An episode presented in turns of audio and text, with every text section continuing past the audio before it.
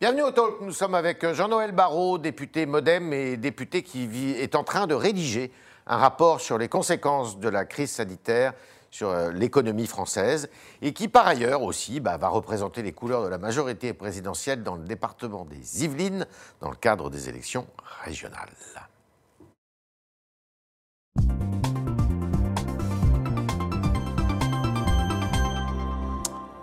Bonjour Jean-Noël Barrot. Bonjour Yves Merci d'être au talk. Merci Alors, euh, vous êtes, euh, ce rapport, vous en avez donné quelques indications hier aux partenaires sociaux, et vous dites que euh, les impacts économiques, les effets de cette crise ne recoupent pas nécessairement, eh bien, euh, je dirais, les problèmes que connaissaient certaines régions avant cette crise.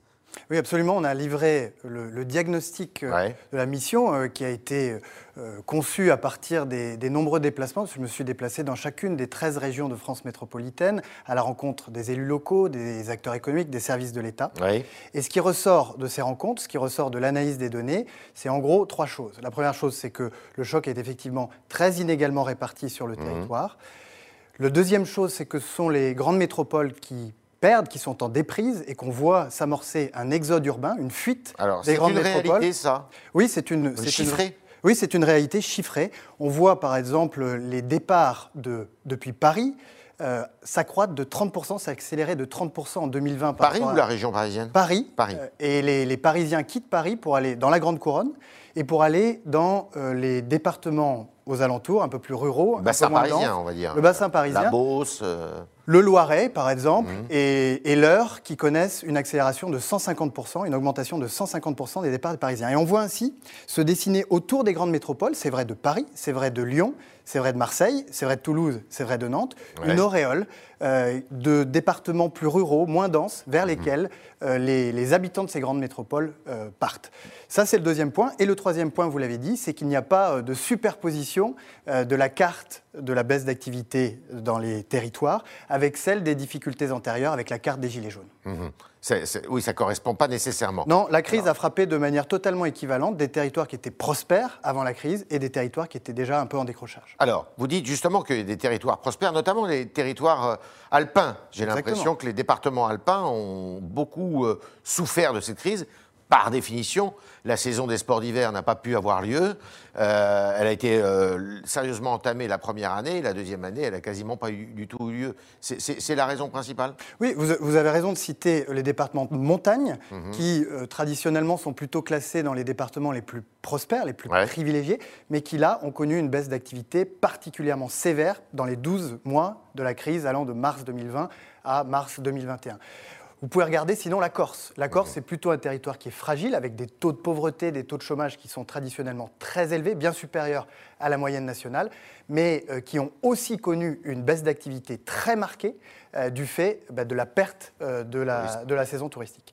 Mais face à toutes ces difficultés, on sent quand même un élan de coopération, d'innovation, de revitalisation qui traverse le pays, des Alpes jusqu'en Corse, en passant euh, Donc- par le reste des territoires. Et je Donc que la très France a encore du souffle et euh, vous voyez euh, la réouverture qui a lieu officiellement demain, enfin une deuxième étape de réouverture, demain euh, plutôt avec euh, un certain enthousiasme des Français. Oui, la France a du souffle, les entrepreneurs se projettent dans l'avenir, la confiance revient et je crois que demain, quand nous allons réouvrir, eh, eh bien, nous allons voir l'économie repartir encore de plus belle puisqu'on voit que les signes sont très encourageants ces derniers. Alors dans ces conditions, est-ce qu'il faut continuer, comme le disent certains, à réformer dans la majorité présidentielle? Bien sûr, il serait irresponsable euh, d'abandonner l'effort de réforme alors que l'épidémie reflue, que la vie reprend ses droits, euh, que l'activité économique repart.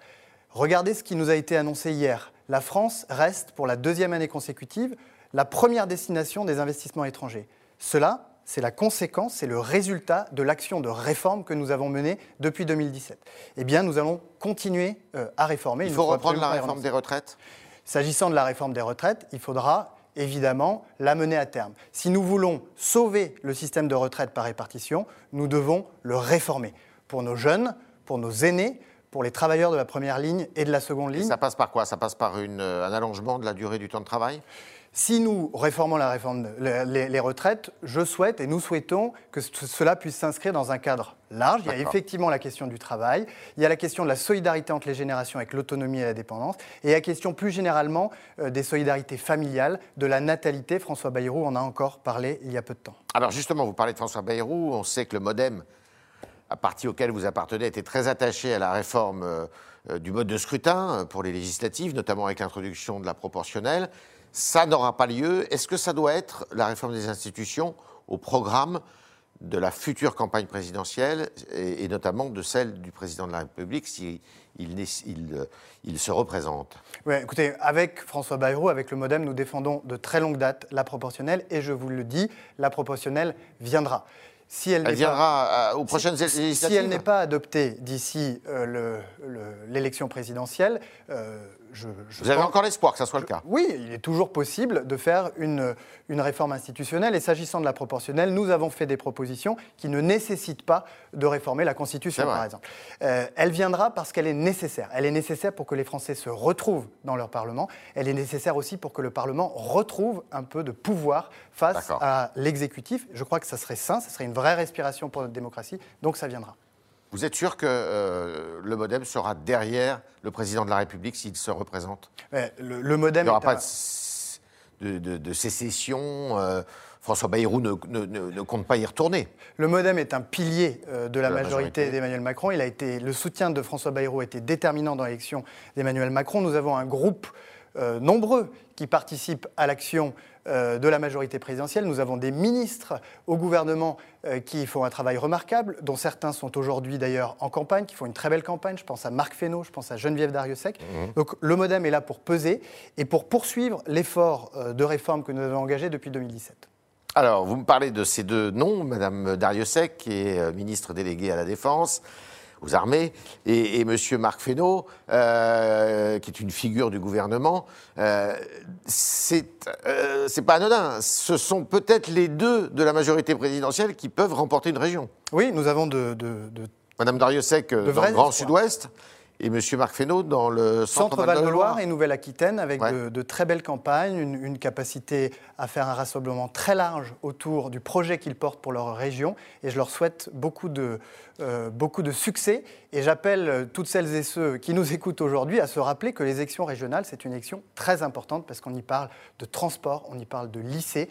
Et, et que tout ça, ça mérite qu'on se déplace euh, dans l'isoloir euh, le, dimanche 20, euh, et 27 juin. Et 27 juin. Vous êtes candidat, vous, pour les régionales en Ile-de-France avec Laurent Saint-Martin et vous allez le représenter en tête de liste dans le département des Yvelines, qui est votre département, votre fief électoral. C'est là où vous avez été élu député.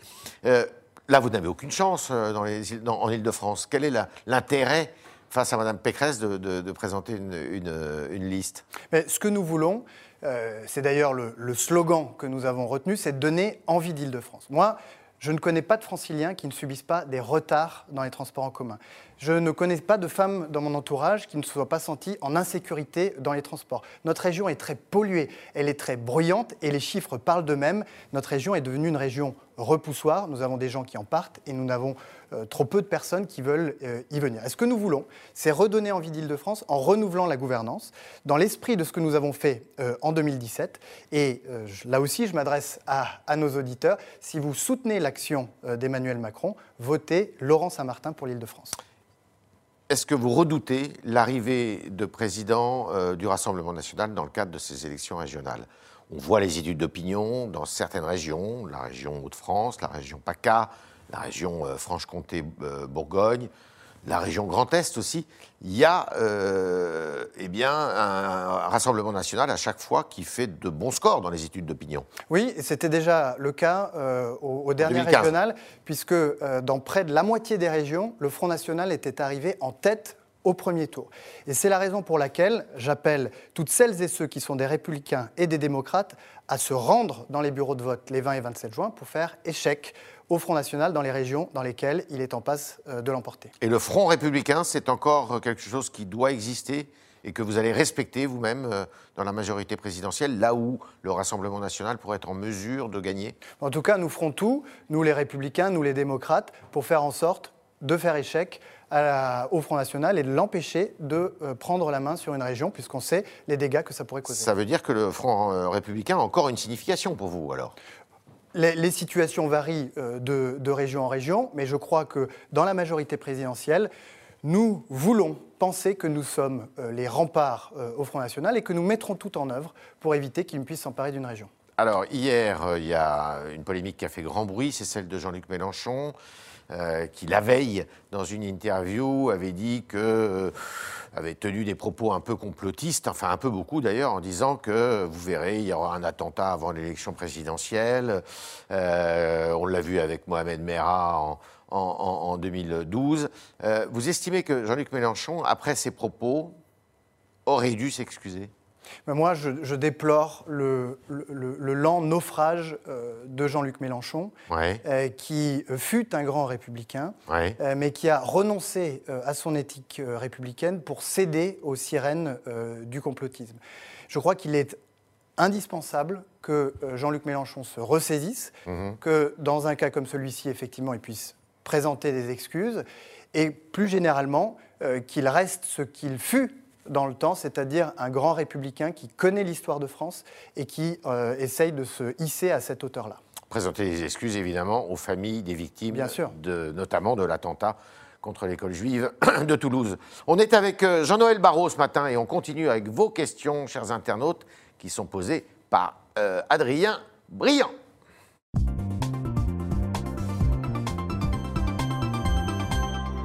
Bonjour Adrien. Bonjour Yves. Bonjour Jean-Noël Barrault. Bonjour. Euh, ce matin, nos internautes réagissent beaucoup sur la réforme des retraites. Il y a une remarque qui revient souvent dans les, dans les commentaires. Je vous prends celle de Ricoré. Euh, comment prendre sa retraite à 65 ans quand on ne trouve déjà plus de travail à 48 ans? Alors, je, euh, deux réactions. la première chose, c'est que nous avons depuis un an protégé les Français sur le plan sanitaire, sur le plan économique. Et si nous réouvrons aujourd'hui, euh, ou demain plutôt, euh, les restaurants, c'est parce qu'ils ont été protégés. Nous allons progressivement sortir du quoi qu'il en coûte, du prêt-à-porter, mmh. pour aller vers le sur-mesure et soutenir toutes celles et ceux qui en ont besoin. Mais nous devons poursuivre l'effort de réforme. Et, s'agissant de la réforme des retraites, il y a la question effectivement du temps de travail qui va se poser. Je l'ai dit tout à l'heure, il faut aussi euh, imaginer ou penser à ce sujet dans sa globalité. Euh, quand on veut équilibrer, quand on veut sauver le système de retraite par répartition, il faut le réformer. Il faut rééquilibrer le ratio. Pour le sauver financièrement. Pour le sauver financièrement, il faut rééquilibrer le ratio des actifs par rapport aux inactifs. Et la question du temps de travail est effectivement indispensable. La question euh, de la, du soutien aux familles, de la natalité est un autre sujet. Et puis, je le rappelais, euh, pour nos aînés, pour la dépendance et l'autonomie, il faudra aussi euh, réfléchir à, ces sujets-là. Autre question. Avec cette, cette réforme, vous n'avez pas peur d'un retour des Gilets jaunes? C'était une question de Vervénia. Bah, écoutez, moi ce que je crois, c'est qu'il faut, et nous le devons à notre jeunesse qui a tant souffert de la crise, il faut lui redonner envie de notre système de retraite par répartition. Et pour ça, il faudra euh, le réformer. Vous m'interrogiez tout à l'heure sur le fait que des gens ne, trouvent pas de, travail. Moi j'entends aussi euh, partout, euh, là où je me suis déplacé, des entreprises qui cherchent en ce moment même, désespérément, de la main-d'œuvre. Alors je ne dis pas que c'est facile. Il y a une vraie pénurie actuellement? Bien sûr.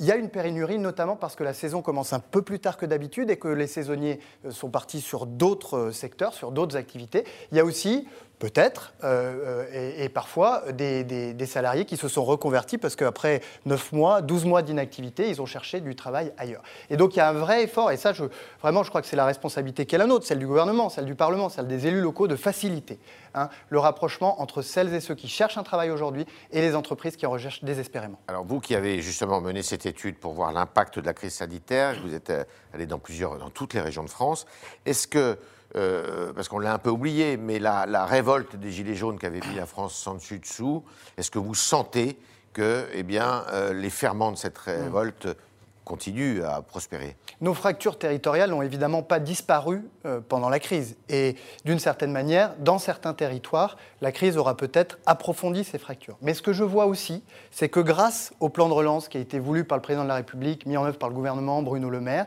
nous avons des outils, et notamment ce qu'on appelle euh, les fonds pour la, la, reprise et la revitalisation des friches qui viennent apporter dans ces territoires qui ont subi de plein fouet la désindustrialisation de vraies réponses. J'ai vu dans le Lot-et-Garonne, j'ai vu en Moselle des euh, friches industrielles qui étaient à l'abandon depuis des décennies, qui vont faire l'objet enfin euh, d'un projet de reprise et de réhabilitation. Grâce, grâce à la crise sanitaire alors Grâce à l'effort de relance, vous allez avoir euh, des, friches qui étaient à l'abandon, qui présentaient des risques environnementaux et qui, symboliquement, marquaient le déclin industriel de certains territoires, qui vont faire l'objet de reprises, dans lesquelles vont s'installer des centres de formation, dans lesquels vont s'installer des start-up et qui vont redonner un nouvel élan à ces territoires. Adrien. Une question sur la proportionnelle de Marc 92 qui nous dit la proportionnelle, c'est décupler le pouvoir des extrémistes qui, avec 3%, font la pluie et le beau temps en s'alliant avec l'un ou avec l'autre pour faire une majorité. C'est un vrai risque selon vous? Ce que Marc appelle euh, les, les extrémistes, c'est ceux qui aujourd'hui ne sont pas représentés à l'Assemblée nationale et qui font du bruit, parfois beaucoup trop de bruit, à l'extérieur de l'hémicycle. Nous, ce que nous voulons, c'est que toute la société française soit représentée dans l'hémicycle et que les débats, même si parfois ils doivent être houleux, même si on doit pouvoir dire les choses, eh bien que tout cela, euh, l'Assemblée nationale, le Sénat, en soit le lieu. Une question question sur la loi bioéthique, euh, DEOL 77, euh, qui revient donc en débat euh, à l'Assemblée nationale, mais de débat, elle n'en possède que le nom, je cite. Euh, quelle est la position du Modem sur, euh, sur ce sujet? Vous savez, sur les sujets de bioéthique, euh, il y a liberté de, de, vote et chacun se prononce en son âme et, et conscience en interrogeant. Il n'y a pas d'unité à l'intérieur du modem Si, bien sûr, bah, la, majorité, PMA. la majorité est évidemment favorable à ce, à ce texte. À la procréation médicalement assistée à l'ouverture de l'assistance médicalement euh, assistée pour euh, les, les, couples de femmes et les femmes seules, il y a, il y a une majorité. Elle s'est d'ailleurs exprimée en première lecture. Je pense qu'elle se réexprimera en deuxième lecture. Mais s'agissant de ce, de ce vote-là, peut-être que c'était ça le fond de la question, il n'y a pas d'instructions qui sont données. Ça fait partie des quelques sujets, les lois bioéthiques, sur lesquels chacun est libre de son vote. Et vous êtes conscient que le fait d'ouvrir la PMA, justement, à, pour, à toutes, euh, eh bien, ça va nécessairement euh, euh, conduire la France à adopter la, la, GPA, la gestation pour autrui, parce que pour les couples homosexuels femmes, la PMA, et pour la, les couples homosexuels hommes, la GPA, ça paraît assez logique, bah, l'égalité. Moi, j'en suis pas convaincu, et, et, et, à vrai dire, je me battrais contre. Oui. Euh, ce, que, ce que fait le texte bioéthique s'agissant de l'assistance médicale à la procréation, c'est d'ouvrir une technique d'assistance qui est aujourd'hui ouverte euh, aux couples hétérosexuels à des couples de femmes. Donc c'est l'extension d'une euh, technique à, euh, aux couples de femmes. Mais qu'est-ce que vous une... faites des couples d'hommes alors? Ben c est, c est, la, la, question Les est ne peuvent différente. pas avoir d'enfants par la PMA. La question est différente et le jour où elle sera posée, il faudra que nous ayons, euh, euh, de la même manière que nous l'avons fait cette fois-ci, de longs débats, puisque euh, il faut quand même rappeler que le texte est, est en discussion depuis un, un long moment euh, maintenant, qu'il a fait l'objet d'un certain nombre de, de consultations, qu'on pourrait toujours et qu'on aurait toujours envie en réalité sur des sujets qui touchent à notre intimité, et pas seulement sur les sujets de la PMA, mais sur beaucoup d'autres sujets qui sont abordés par ce texte, d'aller plus loin et de prendre plus de temps. Mais il faut aussi euh, que les que les, textes soient adoptés, euh, que le cadre dans lequel s'inscrivent les activités scientifiques euh, qui sont visées par ce texte puisse être bordé, parce qu'il y a un certain nombre dans ce texte de mesures de protection et des garde-fous. Merci Jean-Noël Barrot, merci d'avoir répondu à toutes nos questions ce matin dans le cadre du talk du Figaro. Merci à vous autres d'avoir posé vos questions. Grâce à Adrien Briand qui était aux commandes ce matin. Merci Adrien et évidemment à demain si vous le voulez bien.